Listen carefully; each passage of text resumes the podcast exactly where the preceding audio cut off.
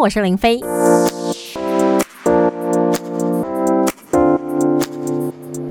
继续回到生活啊，Go Go，我是林飞。我们今天特别为您邀请到卫生福利部草屯疗养院精神科主任林俊元林主任来到我们节目当中。Hello，主任早安。嗨，林飞早安，各位听众早安，我是林医师。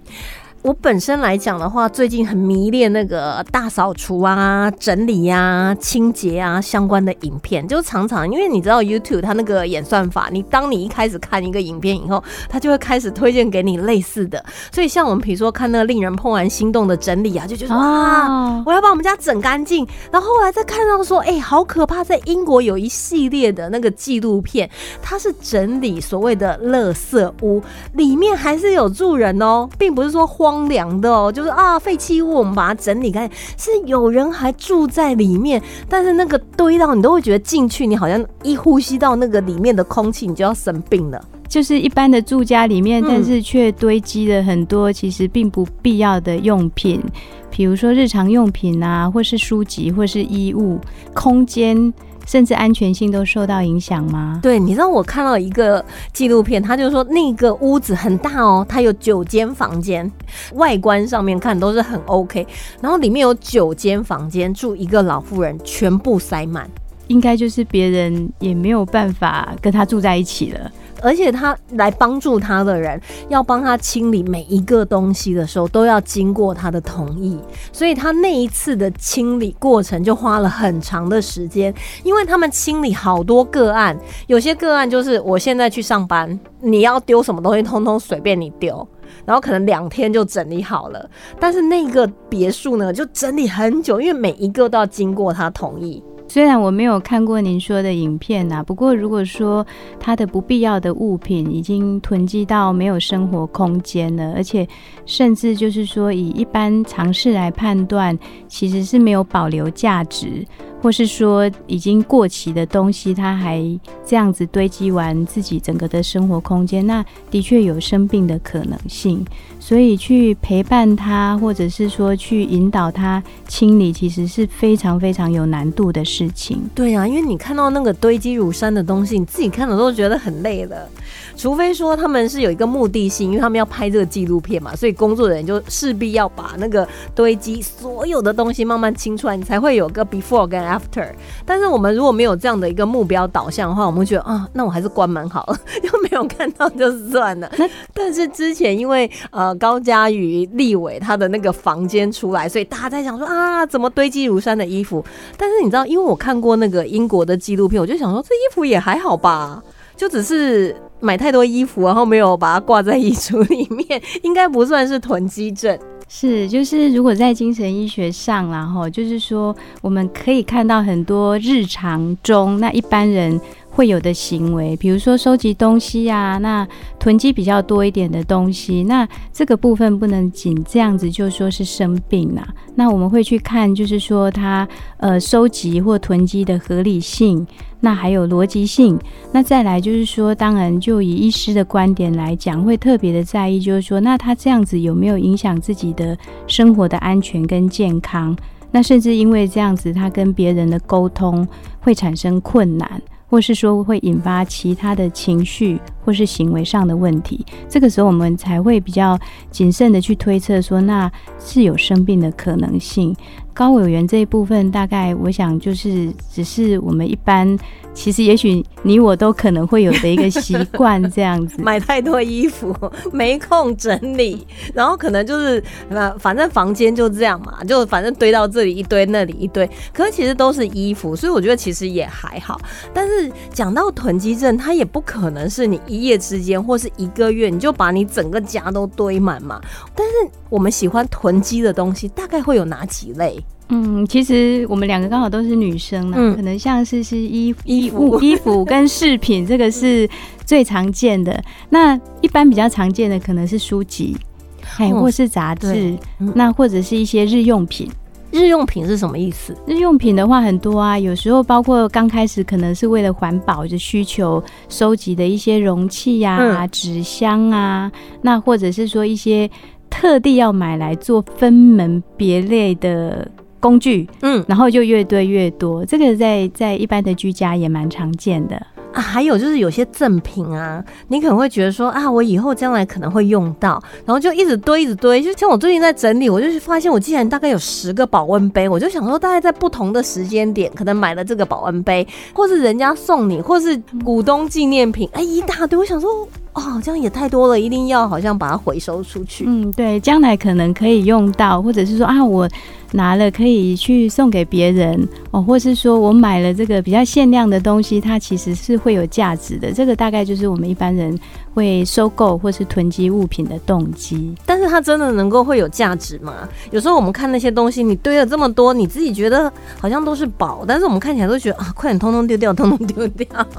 是啊，是其实实物上呢，但是有时候多少有一点情感上的联系嘛。比如说，当我们想说保留这个东西，是因为哎，它可能跟我们一段回忆。或一段经验有所连结，或者是说我们拿的东西我不需要用到，但是会想说以后谁可能会用得到，那这个也是有一种多少啦，有一些情感上或是自己内心里面吼有一些情绪上需求的因素。还有有时候我们会觉得说啊，东西好好的干嘛丢？有些人会这样哎，但是我就觉得说有些东西可能已经用很久啦。也可以适合，应该买一些新的东西啦。旧的不去，新的不来啊。但问题是，旧的有时候没去，但是新的也已经一直进入你们家里，然后家里就会越堆越多东西。或多或少，我们可能内心都有一个小小的地方很喜欢堆东西吧。嗯，就有时候会有一些安全感，或者我刚刚一直强调的，就是在情感上的一些连结啦。这是大多数人会有的需求。那像我之前看过《断舍离》这本书，他说人一生只要留五十张照片就好了。然后我那时候在做照片减量的时候，我就想说，怎么可能？就有些以前是洗出来的照片，还有在我们手机里面照片，我手机里面大概就一万六千多张了。要怎么样可以减量到五十张？我觉得太难了，五百张都很难。所以现在啊，还有一种囤积的状况，其实之前大家就不会去特别注意到，叫档案的囤积。因为随着我们使用数位资源越来越发达，像您刚刚举例的照片嘛，以前要去把它冲洗出来才能保留，而且以前照一张照片的成本是比较高的。那现在就是很多数位或手机，我们随随手拍，所以慢慢的有另一个类型的囤积困扰，就是说很多人他的档案、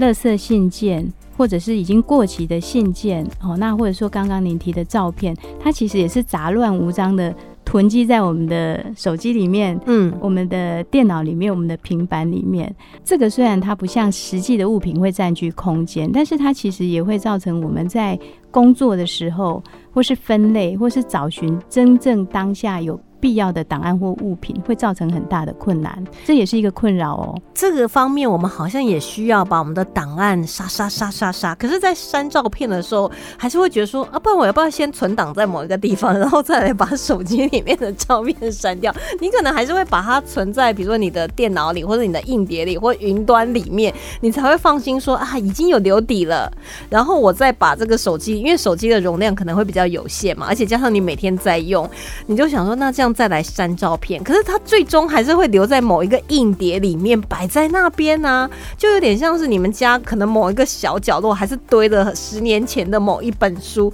也再也没有去翻过了。嗯，对啊，所以囤积的行为其实是每个人或多或少都都有的。嘿，那如果说刚刚要强调，就是说，但是我们说行为就等同于是生病的可能性，这个要谨慎一些。嗯嗯，像之前呢，就在我们专访之前呢，主任有给我看一个，那个是英国的一个卫教的一个网站，他们来开始分析，就是哎，你怎么样从一般的家庭，然后变成一个囤积症的家庭？我待会儿会把那个照片放在网络上面。我那时候看到照片的时候，我非常震惊，因为我就想说。我们以前看新闻啊，都会直接看到最后一关，就觉得哇，这个人家里已经堆到满坑满谷，可能要出动里长啊，出动清洁队啊，出动志工啊，三天三夜把他家里的垃圾这样清出来。然后我们都觉得说，这种世界好像离我们很远。可是我看到主任你传来的那个档案照片，我想说第一步、第二步、第三步，哎，我们家好像现在在第五步，哎，怎么办呢？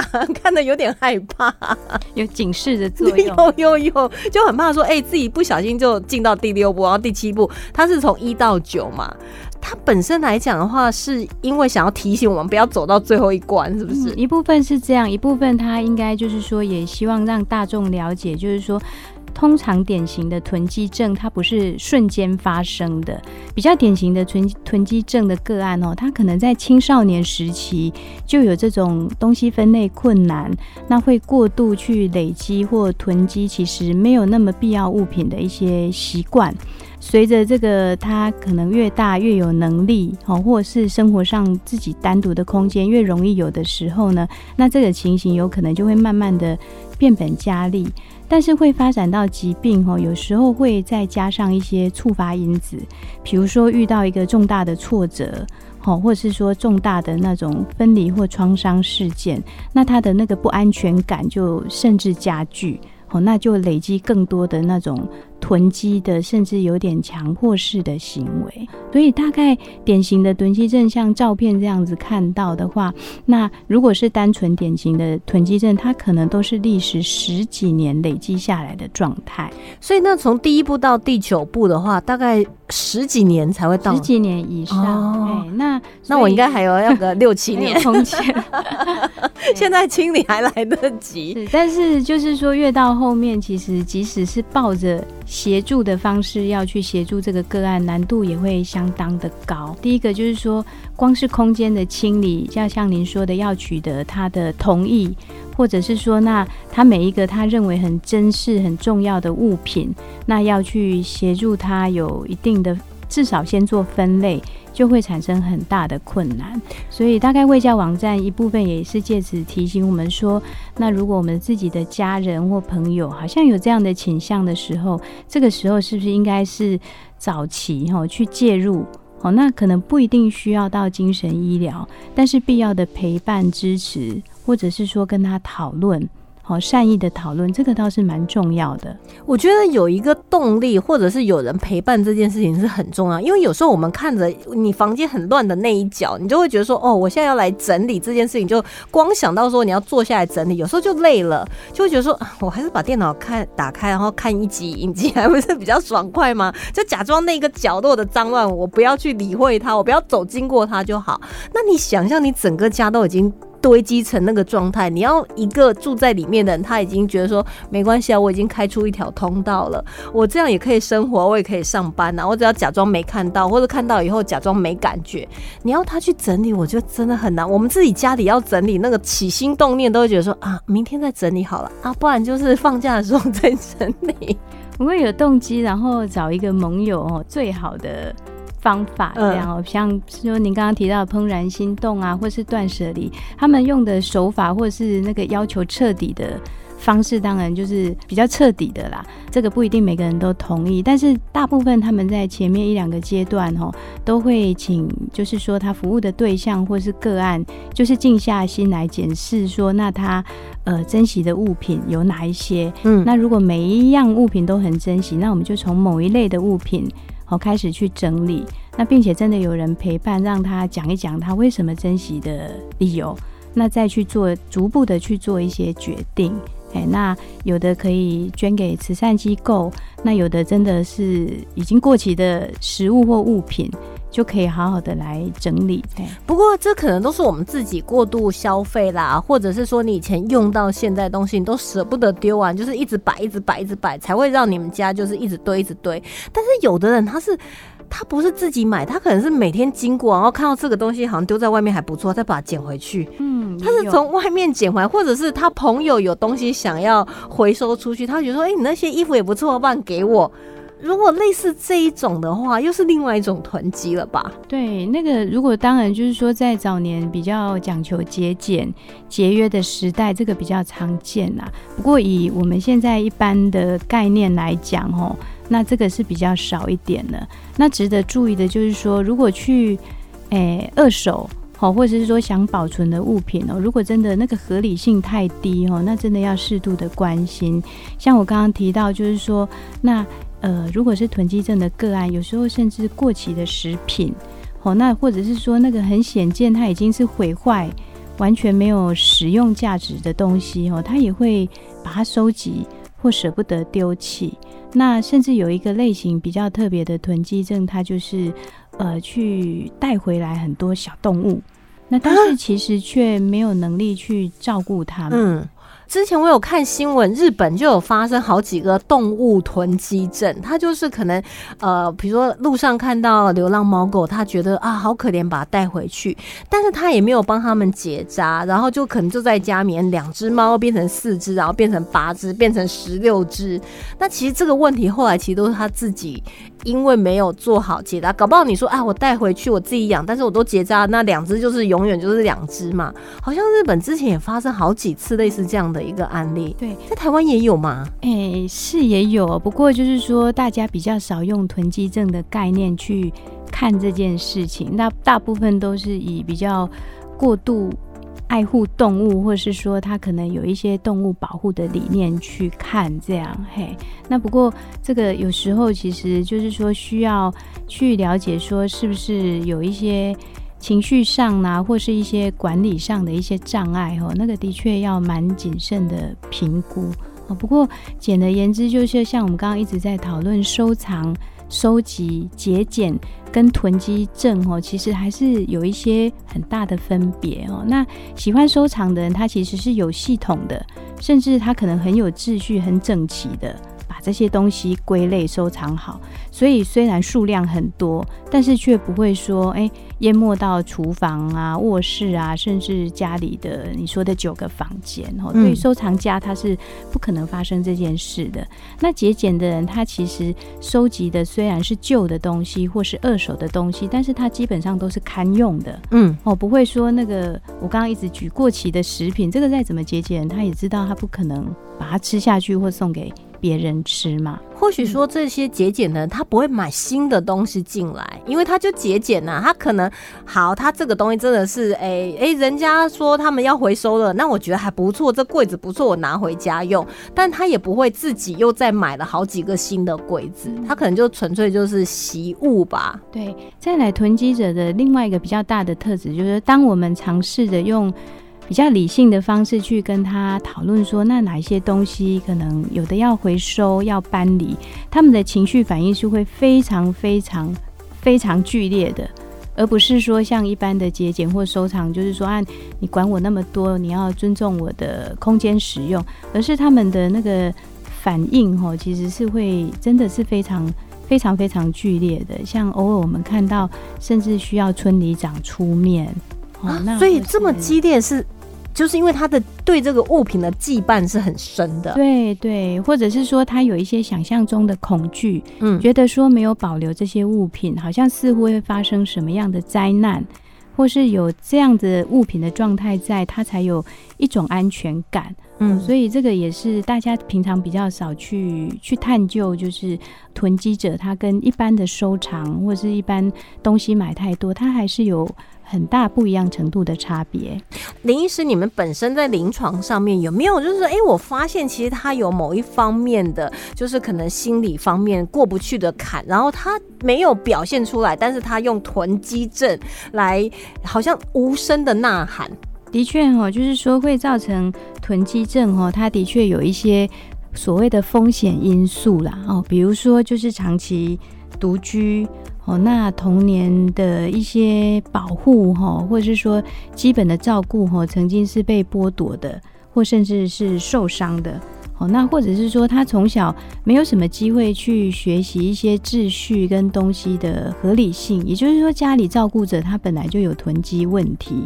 那这样的个案，他的确就是说在慢慢的青少年之后哈，那。会容易也产生囤积的倾向，那当然就是说有一类型的情绪跟精神障碍哦，那它除了本身的情绪或精神症状之外呢，那也可能产生囤积的问题。好，比如说刚刚提到的强迫症哦，那他有时候强迫性的囤积哦是他的一个行为，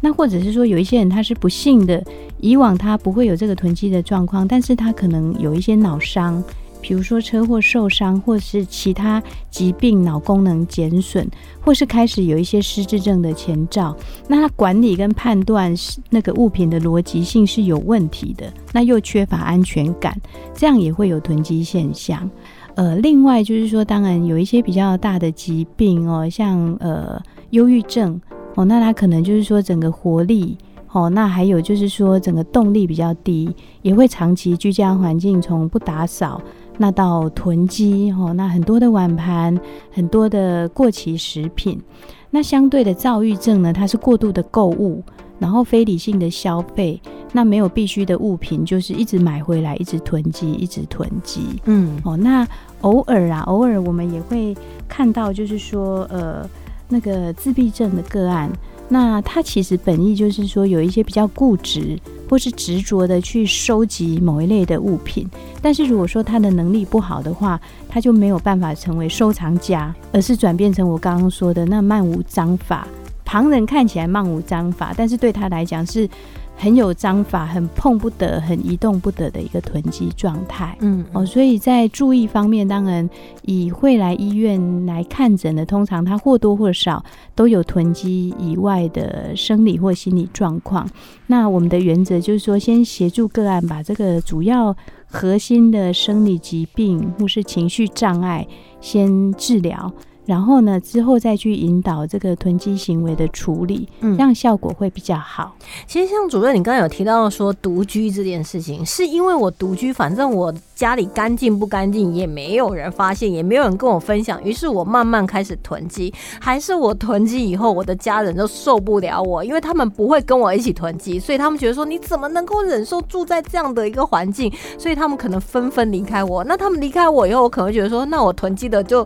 更明目张胆，因为没有人会念我，所以它的因果关系是，我会认为这是双向的。嗯，但是一开始的囤积行为的确可能是个案本身，刚刚我们提到他可能有一些。需求啦，哈，或者是说分类的困难，或是又得到了一些情绪上的障碍，而导致这样。但是像刚刚我们提到照片，我们看照片就知道，当他囤积到一定的程度，其实是很难有人跟他共同生活的。嗯，那可能就会造成说有一些家人就讲了也没用，就搬出去了。那再来，其实个案本身他虽然拒绝清理，而且表面上会说这个不是问题，我生活的好好的，但是他们其实。心里还是会觉得蛮羞愧，那也蛮不希望别人去看到他有这样的情形，所以也会慢慢的也会拒绝访客，拒绝外出。那尤其现在就是说，我们要解决食衣住行，几乎都可以在家里处理了，叫 Uber 外送。嗯，那出去也不用特别，就是说好像跟别人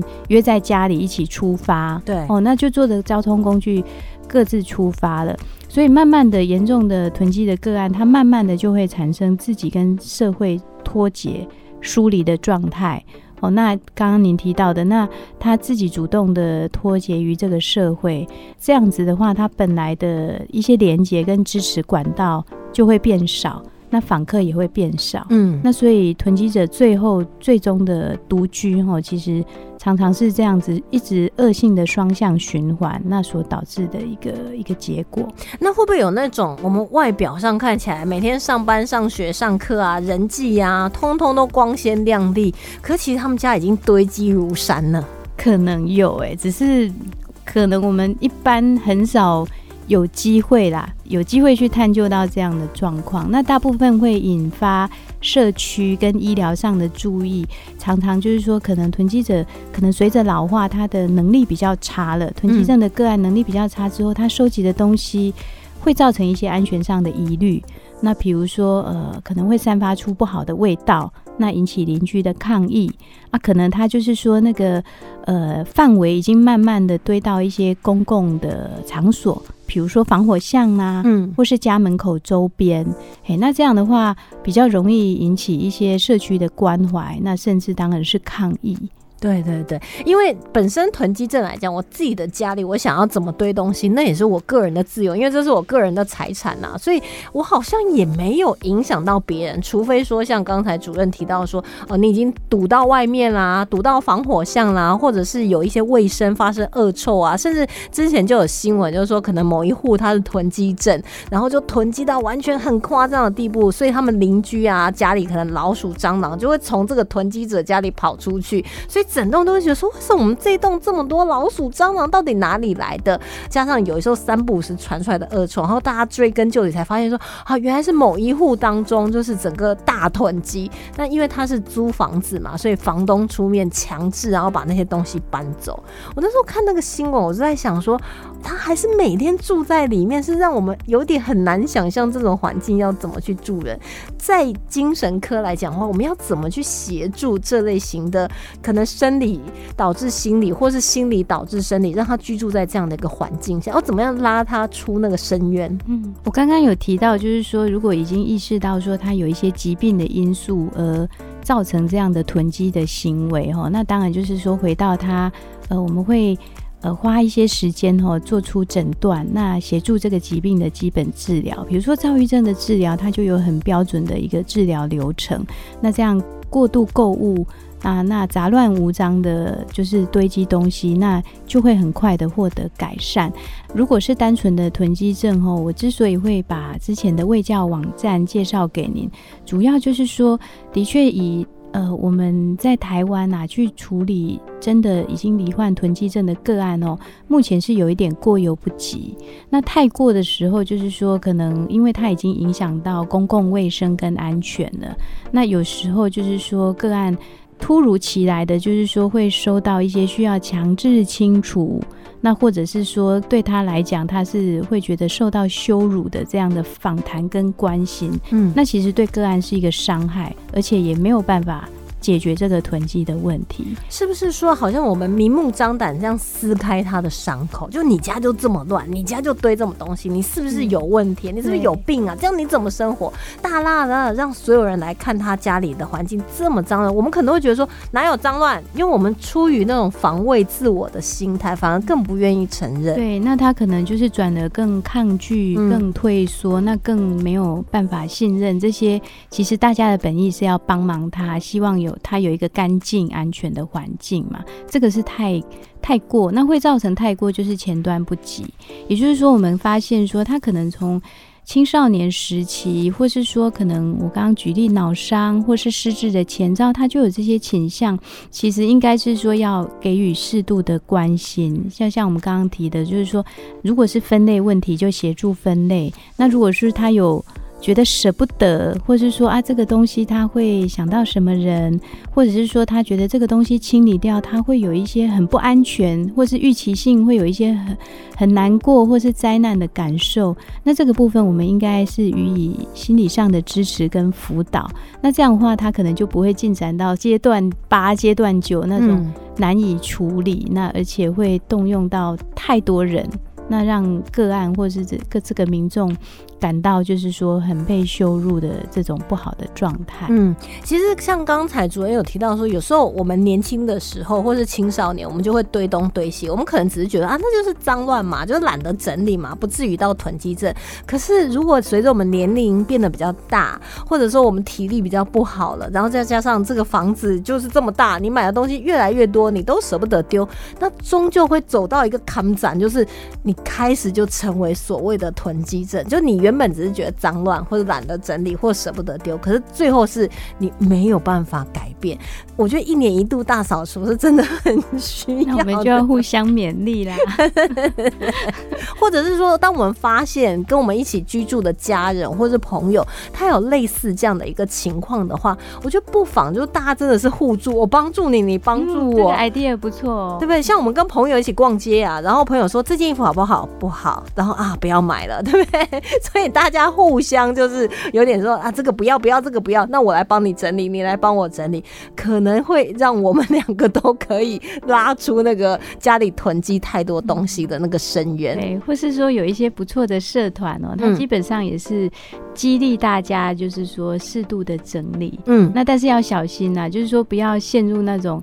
买东西回来帮忙整理的状态，嘿，应该就是说，像你说的，哎，找几个三五好友，那互相去检视一下，说，哎，这个好像同一件物品，我们已经有很多很多了。像我们之前看那个《怦然心动整理法》，他说第一个你就是要把，比如说衣服全部捞出来，我觉得那真的是一个很好的方法，因为以前我们可能都是就整这一柜。或或是就整这一塔，然后你就整完，只是重新排列、重新折好，就觉得哇，太厉害，我已经折好了。可是如果你把你整个衣柜衣服全部捞出来，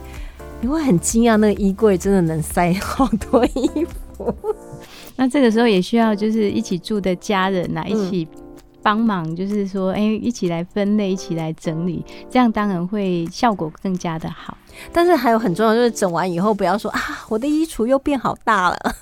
然后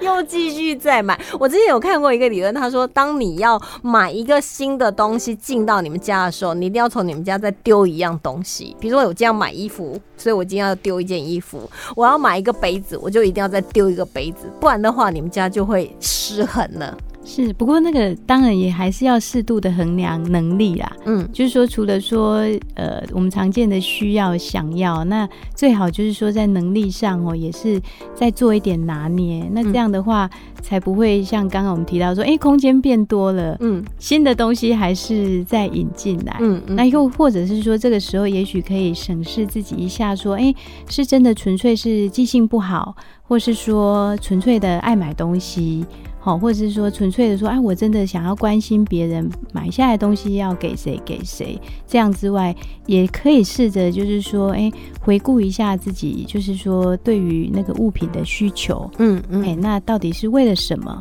哎，或者是说，那还有哪一些事情是我们可以拿来当表达关心，好，或表达宠爱自己的一个方式？嗯，就是有时候在买东西，或者是舍不得丢东西，或是捡东西回来，或是。买了很多重复的东西，其实他可能会有一些深层的一个心理上面的一个真实的答案在呐喊着，请你去面对真心。那你如果说真的去审视自己的内心，搞不好那个表象的买东西啊、藏东西啊、收东西，一下就迎刃而解了，是有这么美好吗？